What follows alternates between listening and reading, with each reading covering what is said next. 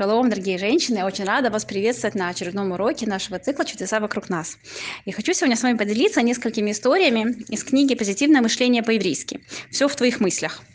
А, насчет темы воображения. Э, что. Э, нам воображение часто кажется чем-то очень детским. Когда мы были детьми, мы очень любили погружаться в мир фантазий, э, далеких от реальности. И благодаря этому нам удавалось создавать совсем иную реальность. И когда мы взрослели, мы начинали воспринимать воображение, фантазии как что-то такое инфантильное, и в результате полностью от этого отказывались. А, например, ребенок, когда погружается в свои фантазии на уроки, учитель на него начинает кричать, выгоняет из класса и требует э, продолжить свои фантазии в коридоре. И, конечно, при таком подходе ребенок начинает понимать, что воображение это что-то вообще нехорошее. Его задача это воображение обуздать.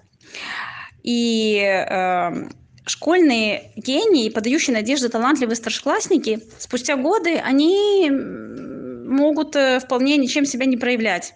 Э, большая часть э, таких потенциально талантливых людей, к сожалению, они так и остаются потенциально талантливыми и не успевают реализовать свои таланты в реальности. А те, кто, возможно, не блистал в детстве, и он пребывал в мире воображения фантазий, они могут весьма преуспеть во взрослом возрасте.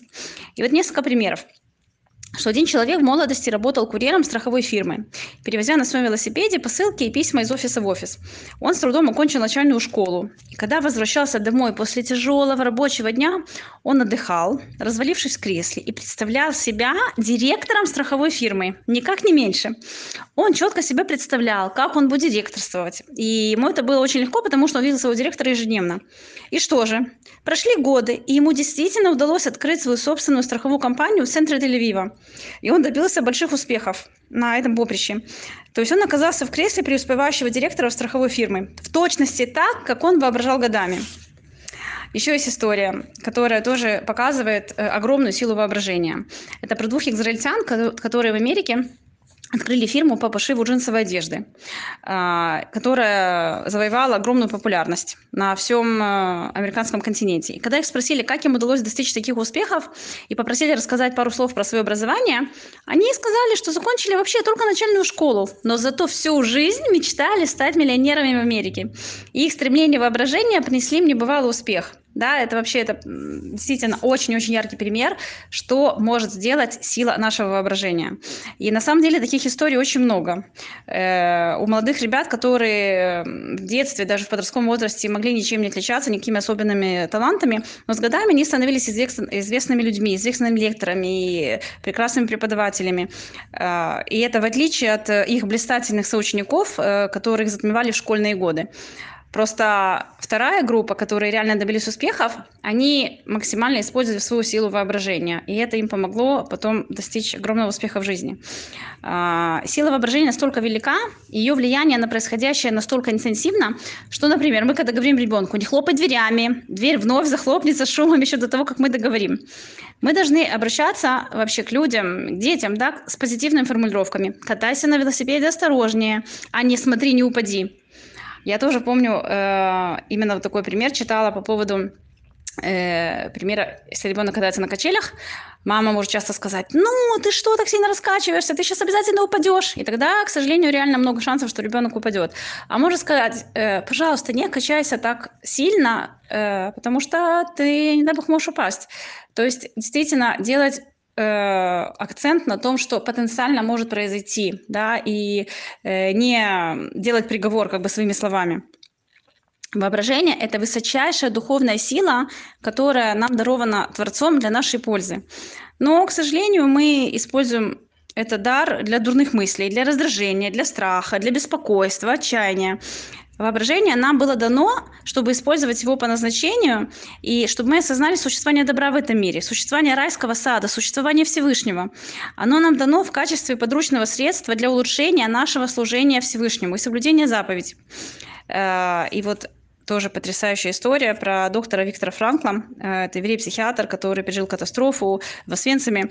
И в своей очень известной книге «Человек в поисках смысла» он объяснил, что он выжил исключительно благодаря одной единственной постоянной мысли о предстоящей встрече с женой. И даже в самые тяжелые минуты он ежеминутно себе представлял эту встречу, не переставая думать, как они встретятся и как будут жить после войны. И так он реально выжил в этом аду.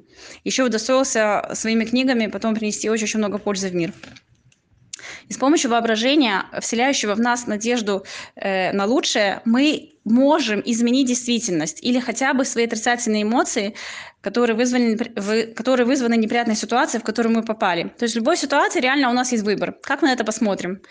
Или мы будем думать, ой, кошмар, как все ужасно, или наоборот, мы будем стараться искать э, какие-то плюсы э, в любой, даже сам, самой сложной ситуации. И сегодня я слышала вот Рабанит Ригелевич такой пример, э, что когда э, семья репатриантов э, приезжает в Израиль, довольно часто бывают такие истории, что она лично это слышала, как две женщины обсуждали эту ситуацию, что они когда приехали и вселились в новую квартиру в Израиле, им хозяйка квартиры принесла специально сделанный ею торт э, для того, чтобы им было приятно, и она им с улыбкой, с э, таким э, очень приятным выражением лица пожелала всего самого доброго, чтобы им там было приятно жить, чтобы им, чтобы у них все сложилось в новой стране наилучшим образом.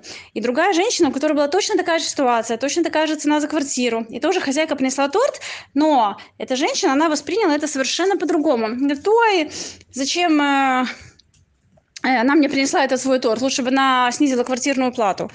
То есть человек, который постоянно у него э, в мыслях э, что-то негативное, он ждет чего-то плохого, он себе представляет, как его только обманут, его э, используют э, в своих корыстных целях, то действительно он притягивает такие отрицательные ситуации. И наоборот, человек, который склонен видеть во всем положительное, он к себе притягивает намного больше удачи, намного больше благословения, и он сам чувствует себя намного более счастливым.